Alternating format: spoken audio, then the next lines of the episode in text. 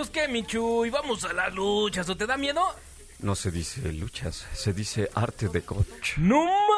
¡Qué Madrid! No, no, no se dice Madrid. Se dice felpa.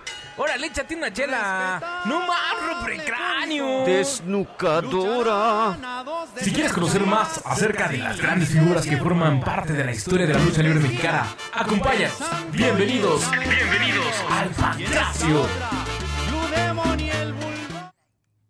Y sean todos ustedes bienvenidos al Pancracio, lo mejor de la lucha libre mexicana en este martes 10 de noviembre, eh, siendo las 4.10 de la tarde. ¿Cómo están? Buen provecho si es que están comiendo y si no, pues ya coman porque ya se están malpasando muchachos y no son horas. Ya más bien tendrían que haber, que haber comido. Bienvenidos sean esta tarde a Pancracio. Recuerden seguirnos en todas y cada una de nuestras aplicaciones. Recuerden, ya estamos en la app que la pueden descargar en Android. Eh, seguirnos también, por supuesto, en nuestra página de Facebook, que es elcaldero.r, o en Instagram, o en Twitter, o en todas las aplicaciones donde puedan escucharnos, porque pretexto no hay para que nos escuchen. Y precisamente hablando de pretextos, donde no hay para que nos escuchen, está, por supuesto, mi queridísimo Pérez Calzada, que ya debe de andar por allá, en algún lugar escondido. Mírenlo, ahí está él, con todo y su bigote y su prestancia, eh, que está, eh, supongo yo,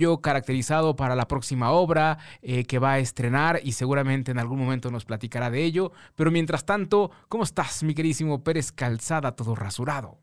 Pues nada, mi queridísimo Chasca San, muy buenas tardes, bienvenidas y bienvenidos a una emisión más del Pancracio, lo mejor de la lucha libre mexicana, como ya bien dice eh, nuestro queridísimo Juan Carlos Escalante, en este 10 de noviembre de 2020. Y nada, mano, resulta que se acabó la navaja justo en el momento en que íbamos a terminar con la tarea de la rasuración, dirían en la actualidad. Entonces, pues bueno, pues ni modo, así las cosas, así que hoy nos toca disfrutar del mustache, del mustache al más puro estilo de los mosqueteres del, del siglo, este, pues del siglo XVI y XVII. Muy bien, Manu, muy con bien. el gusto de saludarte y saludar a toda la afición que nos acompaña aquí en Pancracio y saludar también a Jack en los controles técnicos, que como cada martes, pues se rifa, ¿no? Para Es que correcto. lleguemos a toda la población. Es correcto, y por supuesto, también aprovechando que estamos en, la, en el momento de los saludos, mandamos un gran saludo a nuestra queridísima guerrera Isis, que hoy no anda por aquí, pero bueno, estamos, estamos seguros de que la próxima semana seguramente ya la vamos a tener aquí en cabina, y mientras tanto, pues le mandamos un, un gran, Sí, sí. gran abrazo. Estamos seguros de que si no anda por aquí, pues anda por allá. Es correcto, es correcto, Así seguramente así es. Oigan, pues, fíjense que me estoy viendo aquí yo en el recuadro, qué bárbaro, cada vez, cada Sí, vez me no sale más pelo, sí, pero justo. atrás, mano. Justo es lo que estoy viendo también, mira que aquí ya ando, Ya, este, ya, como que la pandemia Sí. nos dejó más, más, más greñudos, ¿va?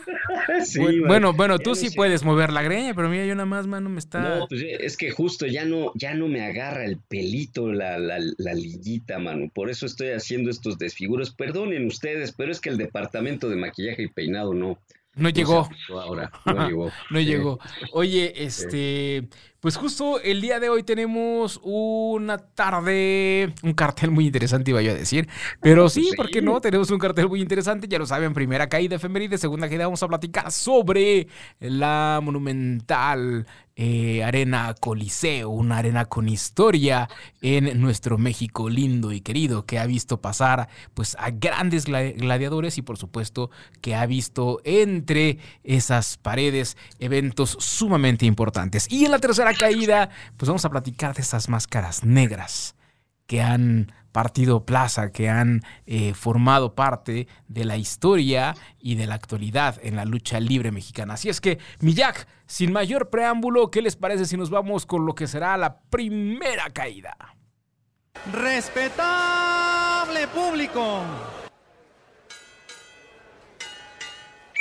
Primera caída, primera caída. Así es, mis queridísimas amigas y amigos del Pancracio, déjenme recordarles que un 8 de noviembre, pero de 1996, Lady Apache, esta destacada gladiadora mexicana, obtiene por primera vez en su carrera el Campeonato Mundial Femenil del Consejo Mundial de Lucha Libre y lo hace en la monumental Arena México, en la Catedral de la Lucha Libre Mexicana, frente a Asari o a la pequeña Asari, e insistimos el 8 de noviembre, pero de 1996. Ah, caray. Por otro lado, el día de ayer se el fallecimiento. Perdón, perdón. Es que tuvimos ahí un como un, un, extraño ahí con, contigo. Pero síguele, te quedaste en el 96. Ah, pues eso fue lo último que dije justamente. Ah, muy bien. También recordé que, o recordamos que el día de ayer se cumplieron 21 años del fallecimiento del destacado actor y luchador de origen letón, Wolf Rubinsky, de quien ya platicamos hace un par de semanas. Ya hicimos un recuento de su vida y de su trayectoria. Debemos recordar que él llegó a México proveniente de Colombia y prueba distintos oficios, haciéndose un lugar en nuestro país, sobre todo como luchador y actor. Incursionó en la escena mexicana, por supuesto, en el cine y también se, se mostró como un gran actor de teatro, discípulo del director mexicano Sequizano. Sin embargo, fue uno de las eh, figuras legendarias de la lucha libre de nuestro país y él falleció a la edad de 78 años el 9 de noviembre de 1999 aquí en la Ciudad de México. Un luchador, como decíamos, de origen letón. Estos países de eh, Europa Oriental, pequeñísimos, ¿verdad? Que está entre Estonia y de Lituania, pues ahí, de ahí es el origen de este luchador Wolf Rubinskis. Por otro lado, un día como hoy, pero de 1972, Ray Mendoza pierde su preciada cabellera ante una figura legendaria también del pancracio mexicano, y me refiero a Ángel Blanco. Los hechos se dieron en eh, una lucha de, eh, pues, de apuestas realizada en la Catedral de la Lucha Libre Mexicana, en la Arena México, en la noche del 10 de noviembre de 1972. Cabe mencionar que ese mismo año, unos días después, Ángel Blanco perdería la incógnita ante otra figura figura eh, icónica de la lucha libre mexicana, el solitario dando a conocer en ese momento la identidad de José Ángel Vargas. Eh, eso ocurrió unos días después, el 8 de diciembre de ese mismo año. Ángel Blanco, quien fuera parte de la Ola Blanca, junto con Doctor Wagner y el Solitario también, y que lamentablemente falleciera en, 1986 a la edad de 47 años en un accidente automovilístico allá en Tamaulipas. Así que bueno, pues ahí está el recuerdo, un día como hoy, de, pero de 1986 1972, Ray Mendoza pierde la cabellera, el gran jefe de dos chuecos, eh, frente a Ángel Blanco, quien pues, lo mencionamos también porque en unos días más recordaremos la caída de esa máscara también fundamental. Ya cuando hablemos de las máscaras de color blanco, pues tendremos que traer a colación a estas grandes figuras. Mi queridísimo Chávez Kazán. Ahí está pues todo lo relacionado con la efemérides de un día como hoy, que afortunadamente sí hubo efemérides, porque luego, híjole, el departamento de investigación, cómo de verdad, cómo sufre cuando todo es un día como hoy, pero de hace ocho días.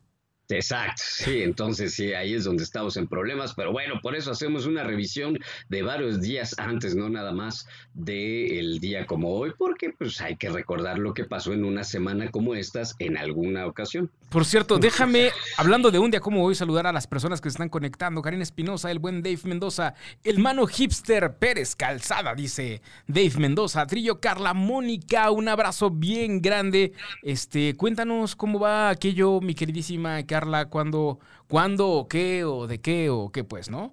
Este, que pronto Carla, justamente, como dice Sandra en su programa, nos dará una sorpresa. Entonces estamos, estamos todos expectantes, ¿verdad? De, de, dicha sorpresa. Eh, un abrazo bien grande. También por aquí vi conectado. Espérenme un tantito porque se va esto. Al buen Toritoni. Hola, hola, ya andamos por acá. Nelly Caballero González también. Le mandamos un gran, gran saludo. Y bueno, ¿qué te está diciendo, Manu? Pues eh, justo que Carla Trillo tiene una sorpresa muy pronto y que estamos así, ya, expectantes de lo que vaya a ocurrir con su programa. Es correcto, con, con sí, así, tal cual. Muy bien, muy bien dicho. Oigan, este, bueno, pues vámonos entonces a la segunda, ¿no? Porque va a estar bueno el mitote, así es que échale mi jack. Segunda caída, segunda caída. Pues efectivamente en un principio del programa platicábamos de este recorrido que hemos estado haciendo histórico a través eh, de Pancracio en los anales ahí de la historia de la lucha libre mexicana. Ya hemos platicado precisamente de figuras como, como el mencionado Wolf Rubinskins. Eh, y ahora vamos a platicar de la Arena Coliseo, una arena que se encuentra ubicada en Perú 77, en el centro histórico de la Ciudad de México. Y es una arena que, bueno, por supuesto tiene tiene, una gran historia. Arena, por supuesto, que forma parte del grupo de empresas y, por supuesto, el grupo de ideas de don Salvador Luterot. Así es, mi queridísimo Chas Kazan. Eh, cualquier aficionado de cepa en algún momento de su carrera como aficionado ha tenido que pisar este embudo de Perú 77, eh, un espacio icónico eh, con una arquitectura muy particular, se le conoce así como el embudo de Perú 77 o el embudo de la lagunilla, por estar prácticamente en el corazón de la Ciudad de México. y recuerdo pues algunos intentos por mantener viva la actividad en esta arena por parte justamente del Consejo Mundial de Lucha Libre, teniendo funciones los, eh, los sábados, los sábados por la, por la tarde eh, tenían algunas funciones. Por supuesto, es una zona en donde, bueno, pues si usted este, pues no está acostumbrado a andar en el centro, pues a lo mejor siente que es una colonia muy popular, pero la verdad es que se vive un ambiente muy, pues muy seguro si uno llega a la hora de la función, si sales junto con toda la, gente, pues sigue siendo un ambiente muy... muy el tema es no te quedes. No te quedes 10 minutos más porque, porque hasta la cabellera andas perdiendo.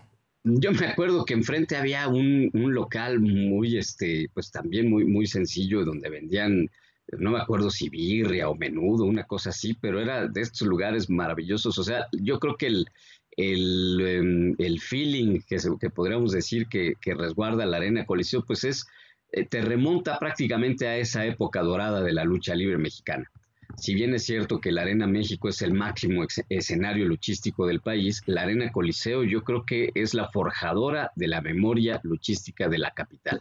No sé tú qué opinas, opinas mi querido Chas Sí, definitivamente son, son dos ambientes totalmente distintos, eh, aunque me parece geográficamente no hay como mucha distancia entre uno y otro, eh, sí son dos ambientes muy distintos. Hoy por hoy la Arena México la han hecho, como bien decía aquí nuestro, nuestro buen Dave en el apunte, como mucho más hipster. Y la Coliseo es, eh, siempre ha tenido este, este, este contexto mucho más popular. Es una arena donde, donde recordemos, pues siempre estuvo más, más dirigida hacia cierto sector. La lucha libre durante mucho tiempo estuvo, estuvo etiquetada de esa forma, como que estaba dirigida hacia un sector eh, de clase, clase, clase, pues, clase popular, ¿no? Entonces, es un lugar que tiene muchísima historia, pero que sí vale la pena que si ustedes nunca han ido a, a una función de lucha libre, sí se den una vuelta por la Arena México, porque las butacas, eh, la esencia del lugar, la forma del lugar, incluso esta arena permite aún un contacto muy cercano con el luchador. No importa dónde te ubiques físicamente, es decir, no importa si estás en la fila 7, 8 o en el segundo piso, que, que hoy por hoy ya tiene ahí como unas jaulas por aquello de, de los intrépidos que se quieran aventar, pero no importa si estás a ese nivel, pareciera que estás a unos metros del, luchador y esa parte me parece que vale mucho, vale mucho la pena destacarla. Se escucha absolutamente todo. Por lo mismo que el espacio, si bien es cierto, tiene una capacidad para cerca de, ¿cuántas personas dijimos? ¿5.800? ¿6.000? 6.863 butacas. Es decir, 6.800 sí es, sí es una capacidad interesante, pero cualquier comentario que se haga se escucha. Y eso es lo que le da también esa particularidad a la lucha libre, el que puedas escuchar esta, esta, esta picardía del mexicano, esta picardía del aficionado por, por, pues simplemente por expresarse hacia un luchador, hacia una persona incluso, es lo que le da un, un valor agregado muy interesante a las luchas. Sí, justamente la idea de hacer un recorrido, si bien ya habíamos hecho, como ya mencionaste, un recorrido por eh, las principales figuras luchísticas de, la época dorada, bueno, nos faltaron muchas, por supuesto, nunca terminaríamos, pero si bien ya hicimos una especie de primer recorrido por eh, grandes figuras luchísticas, pues eh, es, muy bueno también hacer un homenaje a los escenarios luchísticos. Y empezamos con este, pues por, por tener ese espíritu justo de la capital, de la época dorada del, cine mexicano, de la época dorada también del inicio del cine de luchadores. Eh, y en efecto, el mismo recinto te permite una interacción muy particular con, eh, con, los luchadores. Eh, como ya mencionas, pues sí hay algunas partes que están enjauladas, me imagino que también por, por motivos de seguridad, porque en la, en la última sección del, de la Arena Coliseo prácticamente tienes que agacharte para poder ver eh, lo que ocurre eh, con, en, el, en, el, ring, porque literalmente es un embudo, o sea, sí tiene esa, esa forma, es este, un embudo que se empieza a, estrechar hacia, hacia la parte baja de, de la arena y, este, y eso hace también que la dinámica de interacción de los luchadores con algunas secciones sea mucho más directa, ¿no? Este, como tú ya bien dices, se escucha todo, se escuchan los albures, se escuchan las respuestas, lo que se dicen entre luchadores. Y yo creo que sí, la acústica es algo a resaltar. Yo tuve la, la oportunidad de ver también funciones de box ahí en la Arena Coliseo se escuchaban los golpes en el cuerpo de los boxeadores, o sea, este, más allá de que sí le dan con candela, yo no estaba en las primeras filas, estaba en la parte superior y alcanzaba a escuchar los, los, golpes. Entonces sí, ese eh, sin duda es una experiencia diferente a, acudir a la, Arena México. En, eh, quizá la Arena México es un territorio más amable para quienes se acercan por primera vez al, fenómeno luchístico, pero para quienes se acercan con la intención de, ir a la esencia popular de, esta disciplina, la Arena Coliseo te coloca en ese, en ese mood, diríamos, ¿no? Te coloca en ese, en ese espíritu, ¿no?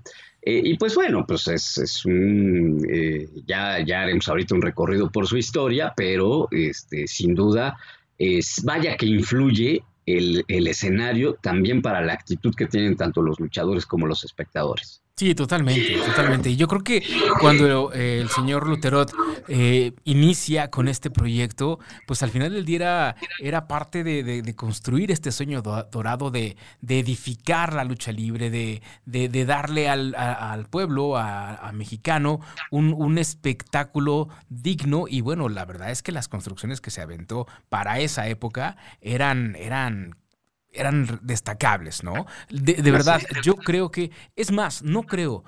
¿Tú te acuerdas que hubo un momento en donde quisieron precisamente hacer algo muy similar a lo que hacen en la México con el Turiluchas, pero en la Coliseo empezaron a hacer los sábados retros? Así es. Y entonces eran unos carteles muy interesantes porque, porque todo partía incluso desde la imagen, desde la estética de los, de los carteles y por supuesto la programación de los luchadores. De verdad vale mucho la pena que si ustedes nunca han ido a las luchas, se den una vuelta por la Coliseo porque sí pueden llegar a, disfrutar muchísimo este, este escenario. Sí, eh, en efecto eran carteles muy interesantes eh, tratando de recuperar este ambiente del que, del que hablábamos. Eh, y, pues bueno, eh, eso pues dio origen también a la presencia o al regreso de figuras legendarias o de, figuras que difícilmente se veían en otra programación. Y me imagino que también tenía que ver con el intento de hacer que la gente regresara a, pues a, la arena de Perú 77, porque también hay que decirlo, pues al ser una colonia popular, pues quizá muchos aficionados no acudían a una función de viernes por la noche ahí, ¿no? Durante mucho tiempo las funciones de domingo este, se hacían eh, ahí, los de domingo a las 5 de la tarde, pero después se pasaron a la Arena México y este y pues de algún modo quedó un poco ahí en el este pues rezagada la, la, arena en algún momento pero este intento de hacer los sábados retro pues yo creo que tenía que ver con el deseo de reactivarlo, ¿no? De, reactivar esa, pues sí, pues justamente ese espacio, ese escenario que, insisto, pues es, sumamente nostálgico. ¿Tú, te puedes imaginar, mano, ¿Cómo, ¿Cómo, sería asistir a un cartel de lucha libre en los 40 entre, entre El Santo, entre Tarzán López, eh, donde, donde la gente no, no importaba la condición social, siempre invariablemente estaban ataviados de negro, de traje, eh, con, sombrero, eh, con, una elegancia muy particular de la época. ¿Te puedes imaginar ese escenario con, este tipo de aficionados? ¿Cómo, ¿Cómo, sería el aficionado de ese entonces? ¿Sería un aficionado mucho más, mucho más eh, mesurado? ¿Sería un aficionado a lo mejor menos creativo en la forma de, interactuar con el luchador, porque, porque hoy por hoy ya no, ya no es lamentada lo que, lo que provoca la risa entre, entre, entre el respetable. Es decir, son comentarios tan atinados, pero sobre todo tan creativos, que es imposible que como aficionado en ocasiones no estés más pendiente de lo que está gritando la gente, porque hay momentos en donde uno insulta al que está a no sé metros delante de este, y se vuelven unas campales eh, interesantísimas eh, al más puro estilo de, de Pedro Infante y Jorge Negrete, tipo coplas, ¿no? Este, sí, de hecho, pues miren, eh, sí es cierto que echarle una miradita a las películas de luchadores, sobre todo estas primeras en blanco y negro, es echarle una mirada también al tipo de aficionado que acudía a estos escenarios. Sí era gente que iba de traje a todos lados, ¿no? A cualquier tipo de espectáculo. Entonces te vas a encontrar mucha gente trajeada, pero eh, ya desde lo que se refleja en estas películas te deja ver que desde siempre fue un espectáculo en el que la gente dejaba sacar salir su sentir, ¿no? Y le gritaban de cosas, estas famosísimas frases de quiero ver sangre, ¿no? Este, o eh, meterse con el referee, o, todo eso, siempre fue un espectáculo en donde se, eh, se, daba rienda suelta a la picardía, a la imaginación, a la creatividad verbal de, los, las y los aficionados este, nuestro país, porque, ojo, en, la, en una arena de lucha libre se grita por igual, este, mujeres, niños, niñas, ancianas, ancianos, o sea, yo creo que hay mucha más interacción este, que en un partido de fútbol, soccer. Y, yo creo que las frases más, eh, y eso ya sería motivo también de otro programa, pero hacer un recuento de las frases pues más pícaras que se podrían escuchar en una arena, yo creo que las frases más ingeniosas por parte de los espectadores las puedes encontrar en un, eh, o se encontraba en un estadio de béisbol, como el, el Parque del Seguro Social, o este, en, la, en una arena de, de, lucha libre. Entonces sí, eh, debió haber sido maravilloso, solo nos queda ese recuerdo, eh, pues justo a través de las películas, pero vaya que siempre fue un espíritu muy, pues muy relajado, ¿no? Este, debió haber sido impresionante verla aparecer ahí al murciélago Velázquez o, este, o, al cavernario y hacer todas estas este, parafernalias que acostumbraban a hacer, ¿no? Definitivamente. Precisamente nos dice Ain Corona. Hola, saludos caballeros. Yo nunca he ido. Angie Barra, saludos que nos está viendo. Y Karina Espinosa le contesta. Es una experiencia increíble. Vamos. Iván, saludos. Un abrazo que nos está viendo. Y Ain contesta. Sí, vamos. Eh, José Luis Meneses. Eh, saludos. Un, abrazo que nos está viendo. Vero Godínez que también nos está viendo. Eh, Vero dice: Yo digo que ahora ir a las luchas es para hacer catarsis de enojo y frustración. ¡Mátalo! Grita Vero Godínez. Ana Reyes, saludos. Eh, y hazme, hazme un hijo, dice Vero Godínez. Eh, supongo que se refiere a los gritos de, las luchas. esperemos que, que, a eso se refiera, mi querida Vero. Este, Aurora Espinosa también, eh, saludos. Ain Corona respondió a Vero, pues también con risas. Es que todo el mundo se sacó de onda con la petición de, de Vero, pero, pero yo creo que yo creo que se refiere a un grito de, la lucha libre. pero es el luchador se habrá imaginado. Exactamente. Pero, pero es que eso es parte precisamente. Laura Buen Día también por aquí está, está conectada. Este, es que eso es parte justo de la magia de, la lucha libre, lo que decíamos, este, esta creatividad que tiene el mexicano. Sin embargo, también pasa algo bien interesante porque, porque esa catarsis puede, puede ser que no grites. ¿no? Puede ser, puede ser que seas un aficionado un poquito más, más reprimido, pero el ver cómo tu ídolo le está dando en su maraca, y aunque no sea tu ídolo, aquel que le estás apostando, sea, sea el que le está dando en su maraca al otro, ya también te hace como proyectarte un poco en esa, en, esa, en esa, en esa catarsis. Puede también ser el caso de que vayas a hacer corajes, eh, como el caso de Pérez Calzada, que luego escucha comentarios inapropiados del respetable y enfurece. Pero es que eso es la magia de la lucha libre. Eso es lo que, lo que envuelve todo, todo este. Pues sí, toda esta maravilla y que hace que los aficionados pues cada vez se acerquen más a estos escenarios. De verdad, ojalá que ya se levante pronto esta cosa de los semáforos para que podamos ir en banda, que desde cuando estamos ahí diciendo que íbamos a organizar una una, este, una, un paseo, una salida, un, ¿cómo se le llamará? Una, una, ay, ¿cómo se llama esto? Una peregrinación. Yo creo que hay que a las luchas. Este, vámonos en, en, montón con el Exacto. estaría bueno para un aniversario del programa hacer ahí un. ¿Te acuerdas que una vez hicimos eso? Bueno, obviamente no, no, no no para el pancracio, pero hicimos un tour ahí con, con, la banda de una escuela donde antes trabajábamos. Trabajabas tú, sí. bueno, yo tú nada más te la pasabas haciéndote pato. Exacto. y, y, fue bastante interesante, fue bastante interesante ver la transformación de las féminas que en su mayoría eran como muy calladas, muy discretas, muy propias, muy propias pero cuando llegaron a la arena, cuidado, cuidado, los hombres éramos los más, los más mustios, los más callados y los más propios. Así mero es, mi querido Chascasa. Pues a ver qué ocurre con eso. Oye, pues regresando a la, historia de la Arena Coliseo, pues para mencionar rápidamente un poco acerca del de, el paso del tiempo en este escenario luchístico, pues hay que mencionar que las primeras luchas en nuestro país pues se llevaban a cabo en teatros, ¿no? en algún, eh, sí, hacia los años 30 pues ya había un par de arenas, estaba la, la Arena Nacional y una antigua Arena México que era conocida como la Arena Modelo. Eh, que se ubicaba también ahí en la, colonia Doctores, de hecho en, predios cercanos a donde está la actual Arena México. Pero este, cuando desaparece hacia los años 30 la, la Arena Nacional, prácticamente esa antigua Arena México se convierte en un escenario importante para la lucha libre. Sin embargo, don Salvador Lutero pues decide de todos modos construir pues un nuevo escenario luchístico y es entonces que aquí hay algo muy interesante. Gracias a que Lutero obtiene un premio en la lotería, es que tiene los recursos para invertir en esta Arena Coliseo que empieza a construir ahí en Perú 77. Es, correcto.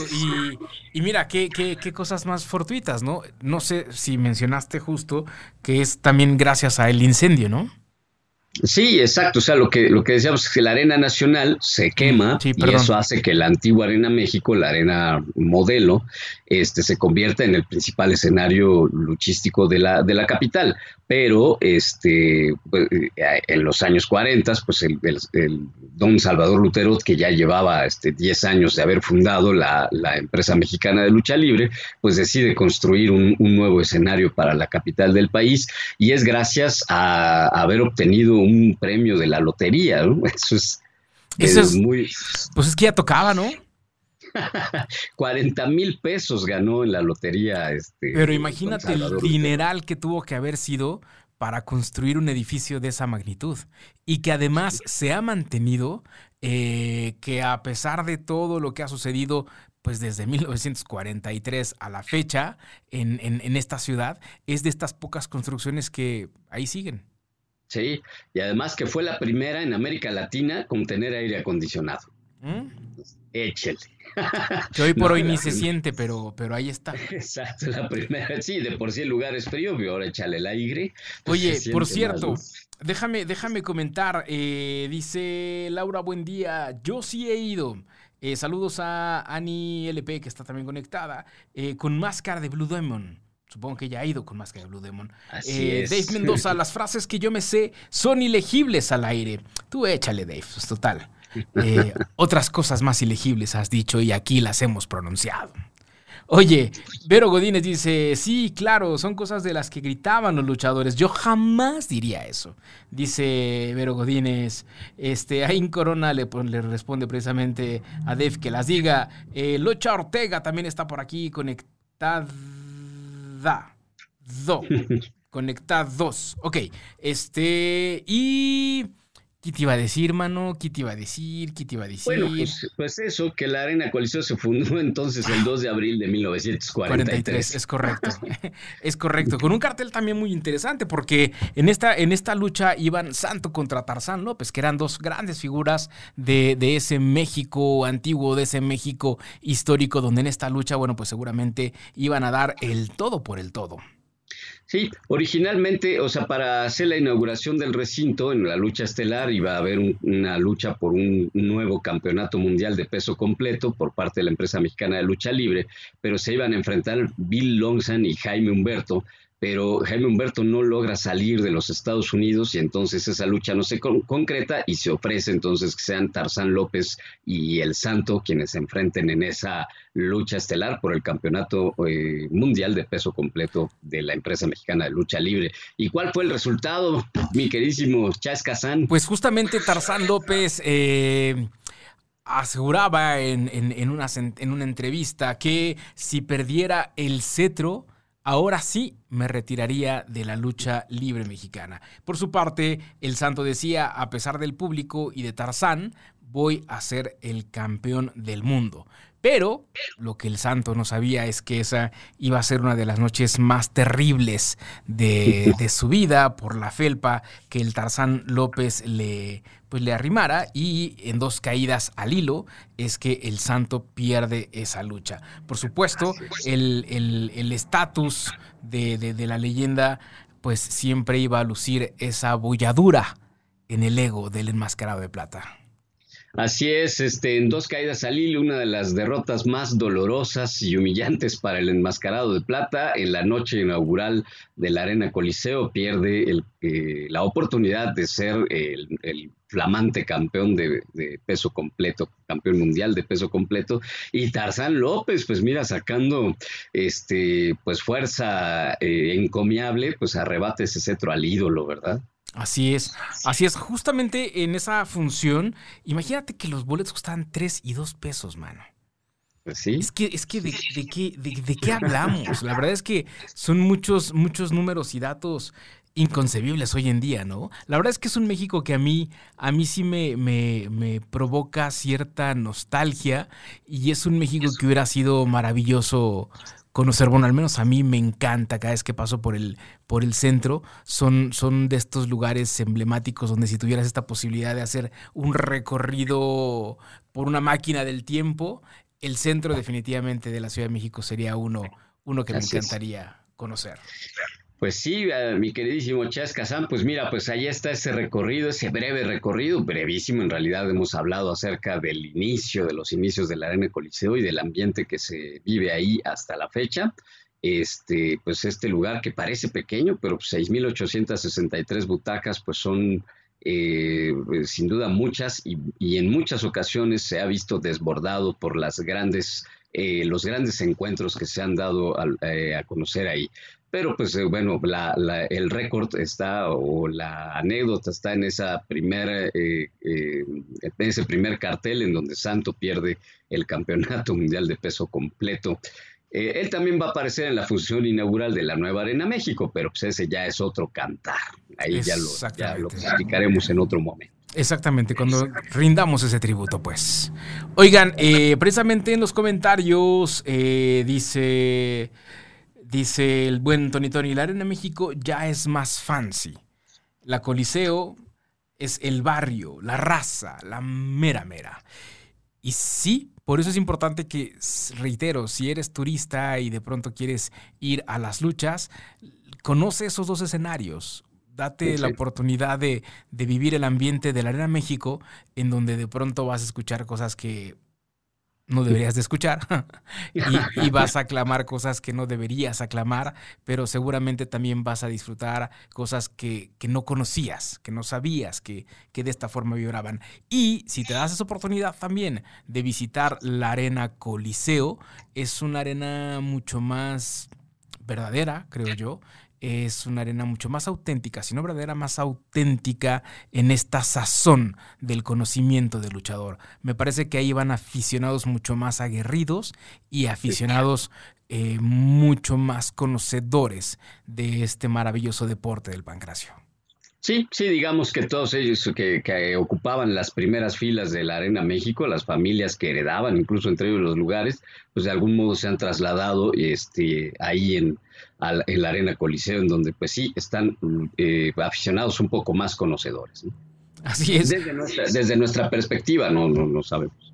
Totalmente, totalmente. El Tony ya por acá pone las frases, algunas de las frases de la arena, de la arena Coliseo, como rompele su madre santo, chelas, chelas. Este, ¿qué, qué otra puso? Aquí el Tony, Tony. ¡Ulero! Pues, se, fue, se fue leve. La verdad es que hay frases muy, muy, muy interesantes, muy creativas. Oigan, pues antes de que se nos acabe el tiempo, ¿qué les parece entonces si nos vamos a esta plática interesante con las máscaras oscuras de la lucha libre mexicana en la tercera caída? Así es que, mi Jack, échale pues y no se me duerma. Tercera caída, tercera caída. Pues en, estas, eh, en esta tercera caída y en este recorrido que estamos haciendo también ahora por los colores de la lucha libre mexicana, la semana pasada platicamos acerca de las máscaras célebres pintadas de azul y en esta ocasión llega el color serio, el color de la sobriedad, el color del enigma y del misterio, las máscaras pintadas de negro, mi querido Chávez Kazán, que quizá no son muchas, así las que se quedan sobre todo con este color dominante en su, pues, en su haber, pero eh, vaya que son significativas, ¿no? Sí, totalmente. Yo, yo creo que la máscara, la, máscara negra es una máscara incluso tradicional. En, la lucha libre mexicana. Y de ahí se han desatado diferentes tipos de, de, máscaras. Yo creo que todos los luchadores en algún momento de sus carreras han pasado definitivamente por este, por este color, han pasado por esta, por esta incógnita, eh, pues porque de ahí es el origen, ¿no? Yo creo que antes había solamente tres, cuatro colores de máscaras. Probablemente pues el santo revolucionó ahí con la plateada, pero, pero era blanco, azul y negro, supongo. Y color carne también, ¿no? Que eran como de las más comunes y con diseños muy austeros. En realidad solo buscaban ocultar la identidad, ¿no? De quien portaba esta, esta máscara. Y pues sí, muchas de esas máscaras más sobrias, pues toman como punto de partida el color negro. Y sí, es cierto, cuando algún luchador que, que tiene eh, cierto colorido en su atuendo busca encontrarse eh, ante una lucha importante, pues tiende a, vestir los colores más sobrios, el color negro. Bueno, pues justamente nuestra compañera y amiga guerrera Isis, pues regularmente nos visita con su máscara color negro, aunque tiene distintos modelos. Así es, así es. Y es que también esto representa mucho el lado oscuro de los luchadores, el lado rudo de los luchadores. Es, es muy difícil eh, imaginar a un luchador técnico con una máscara negra. Casi todos los que se han decantado por este, por este bando eh, lo hacen con estas máscaras oscuras, ¿no? Sí, pues ahí tuvimos el caso de Atlantis cuando se hizo rudo, Atlantis maldad, pues cambió a rojo y, negro, ¿no? Sobre todo para pues bueno, pues dentro de estas este, máscaras, pues obviamente la primera que salta en el recuerdo es la de Black Shadow, ¿no? Definitivamente. Definitivamente, una máscara clásica de la lucha libre donde el antifaz era este antifaz con hojas, ojos de, como de gota, eh, donde brevemente se, se asomaba la nariz y la boca, y completamente obscuras, que además es una máscara muy, muy similar a la máscara que usaba o que usa el santo. Recordemos que estos dos personajes pues parten de una historia muy, muy similar, luchísticamente hablando. Entonces, eh, es una máscara muy parecida a la de Black Shadow, a la, de, a la del Santo, solamente que esta en negro. Sí, y este, y teniendo los, eh, los motivos, ¿no? Las líneas, estos, estos vivos en, blanco que atraviesan. Es que tenía dos, Tenía, tenía la que tú mencionas, que es precisamente con estos motivos de las costuras en, blanco, y una que era completamente negra. Así es. Que es con la que de pronto, creo que la que con la que se posiciona es con la que tú mencionas, que es la de los motivos en blanco, o con la que se diferencia, ¿no? Sí, así es. Pero sí, pues vaya, pues el nombre lo decía todo, ¿no? Pues Black Shadow, sombra negra, pues no podía ser de otra manera. Es ¿Qué otra máscara recuerdas en esta, este, con este color primordialmente? Pues yo, yo creo que, este, sin, sin llevar como un orden cronológico, eh, la del espanto, que también una máscara negra eh, con una cruz en, la parte del antifaz, que recordemos el antifaz es ojos, nariz, boca, en esta parte del, del, del, antifaz, de los ojos, de la frente a la barbilla, una cruz blanca. Este, es una máscara también emblemática, ¿no?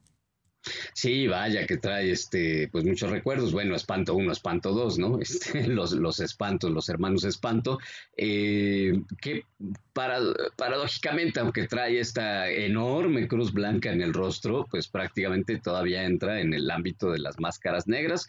Y es normal, este, pues está haciendo a un, alusión a un eh, personaje de ultratumba, alguien que viene pues de entre los muertos y pues de algún modo su máscara hace alusión a eso, como a una, como a eh, a la cruz que se encuentra uno en una sepultura, ¿no? Bueno, en un este, en una en una losa sepulcral, mejor dicho. Es correcto. Y este, pues, haciendo alusión a eso, pues es que se presenta esa, esa cruz blanca que este, la parte de la, del, mentón es redonda y en el resto de, la, de las partes de la, de la, cruz, pues ahí sí tiene sus terminaciones pues con líneas eh, pues más definidas en, eh, pues sí, en rectángulos, ¿no?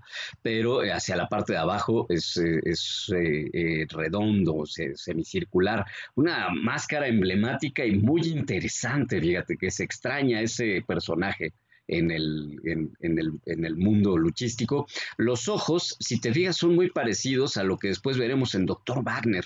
Fíjate, en realidad los ojos se nos olvida ese, eh, se nos olvida ese contorno por el color eh, y la importancia de la, más, de la cruz blanca cruzando el, rostro, pero este, la forma de los ojos también es muy característica, ya no es en gota, como tú lo mencionas, sino que empieza a ser eh, rectangular y un poco alargado hacia arriba. Sí, lo que pasa es que empiezan a tener estas transformaciones y empiezan a modernizarse y conforme, conforme la lucha va, va teniendo esta, esta evolución que ya tantos luchadores nos han, nos han mencionado, eh, parte de, esta evolución se empieza a dar en los equipos.